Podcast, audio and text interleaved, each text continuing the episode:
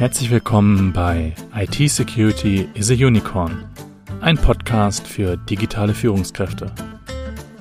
Dieser Podcast wird gesponsert von BISA, der Bernards Information Security Academy.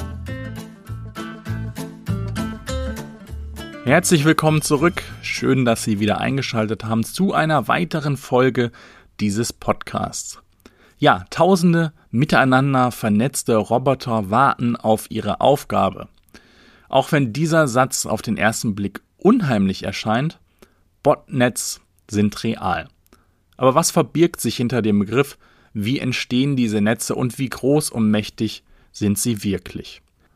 Ziel der heutigen Folge ist es, Ihnen einen Überblick zu verschaffen und einige Ratschläge mit auf den Weg zu geben, wie Sie sich und Ihr Unternehmen effektiv davor schützen können, Teil eines solchen Netzes zu werden.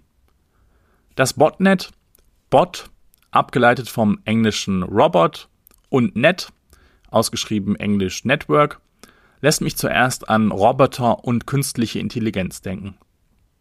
Doch tatsächlich handelt es sich um ganz gewöhnliche Computer, Server und andere Netzwerkgeräte, die zu einem riesigen Netzwerk zusammengeschlossen werden. Die Anspielung auf Roboter bezieht sich eher auf das Verhalten dieser Geräte. Das selbstständige Erledigen vorher definierter Aufgaben. Die betroffenen Gerätebesitzer wissen meist gar nicht, dass bei ihnen Schadsoftware im Hintergrund läuft und der Computer eigentlich an etwas ganz anderem arbeitet. Die Software ist hoch optimiert und lastet die Ressourcen intelligent aus. Zusätzlich werden sogenannte Rootkits installiert, eine Art Tarnkappe, welche die Software besonders hartnäckig macht und für Antivirus- und Malware-Scanner kaum aufspürbar ist. Der Infektionsweg ist dabei mit dem von herkömmlichen Viren, Würmern, Trojanern und Co. vergleichbar. Wenn Sie mehr zum Thema Schadsoftware erfahren möchten, möchte ich Ihnen die Folge 18 und Folge 19 unseres Podcasts empfehlen. Ganz beiläufig werden auch bei dieser Variante Passwörter, Adressen und Zahlungsinformationen gesammelt und untereinander weitergegeben. Als Zusammenschluss geben Botnets Cyberkriminellen jedoch eine mächtige Waffe und jede Menge Daten in die Hand.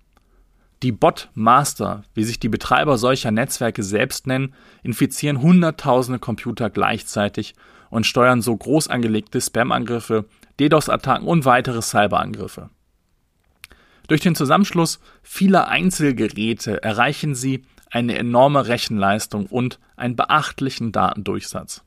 Das Botnet Brado Lab zählt noch heute mit etwa 30 Millionen Geräten bis zu seiner Abschaltung im Jahr 2010 als eines der größten jemals entdeckten Botnets und hat in Spitzenzeiten etwa 3,6 Milliarden infizierte E-Mails am Tag versendet.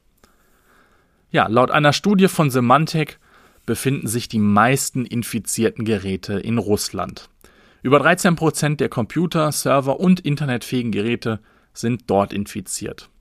Dort leben aber auch die meisten Internetnutzer. Jeder 41. Nutzer infiziert sich in Russland. Deutschland liegt gemessen am Infektionsvolumen mit 8% auf dem dritten Platz. Hierzulande infiziert sich jeder 44. Internetbenutzer. Die Infektionsdichte ist also höher als in Russland. Allgemein kann man sagen, dass die Infektionsdichte seit 2010 kontinuierlich ansteigt. Auch das IoT, das Internet of Things, ein Netzwerk physischer Objekte bzw. Dinge, die mit Sensoren, Software und anderen Technologien überall integriert sind, begünstigt die ansteigenden Werte zusätzlich, weil sie immer öfter Teil von Botnetzes werden. Kommen wir also nun dazu, wie Sie sich und Ihr Unternehmen effektiv schützen können, um nicht Teil eines solchen Netzwerks zu werden. Erstens. Leben Sie IT-Security vor. Minimieren Sie den Angriffsvektor Mensch. Sensibilisieren Sie sich und Ihre Mitarbeiter für IT-Sicherheit. Denn 80 Prozent der Angriffe werden vom Nutzer selbst eingeleitet. Hören Sie dazu auch, wenn Sie mögen, unsere Podcast-Folge Nummer 11 typische IT-Security-Schwachstellen. Zweitens, seien Sie allgemein vorsichtig im Internet. Laden Sie zum Beispiel nur Inhalte von Quellen herunter, denen Sie vertrauen. Drittens, beschränken Sie die administrativen Rechte auf ein Minimum. Viertens. Installieren Sie regelmäßige Sicherheitsupdates. Fünftens. Verwenden Sie Antivirus- und Malware-Scanner. Sechstens. Machen Sie regelmäßige Datensicherung. Schadsoftware kann enorm hartnäckig sein. Und wie immer gilt, die Frage ist nicht ob, sondern wann ein IT-Sicherheitsvorfall eintritt. Das zeigen unter anderem die folgenden Beispiele, in denen bekannte und fachkundige Unternehmen angegriffen wurden. 2018 wurde GitHub Opfer einer DDoS-Attacke. Das heißt Opfer einer gezielten Lahmlegung des Internetdienstes durch provozierte Überlastung. GitHub zur Erklärung ist die größte Softwareentwicklungsplattform in, im Internet. Bis zu 1,2 Terabit pro Sekunde wurden auf das Rechenzentrum seiner Zeit abgefeuert. Zum Vergleich, das entspricht der Kapazität von 220 Audio-CDs in jeder Sekunde. Dank der vorbildlichen Infrastruktur und einem guten IT-Sicherheitsmanagement war GitHub nur für 15 Minuten offline. Die Motive der Täter sind bis heute unklar.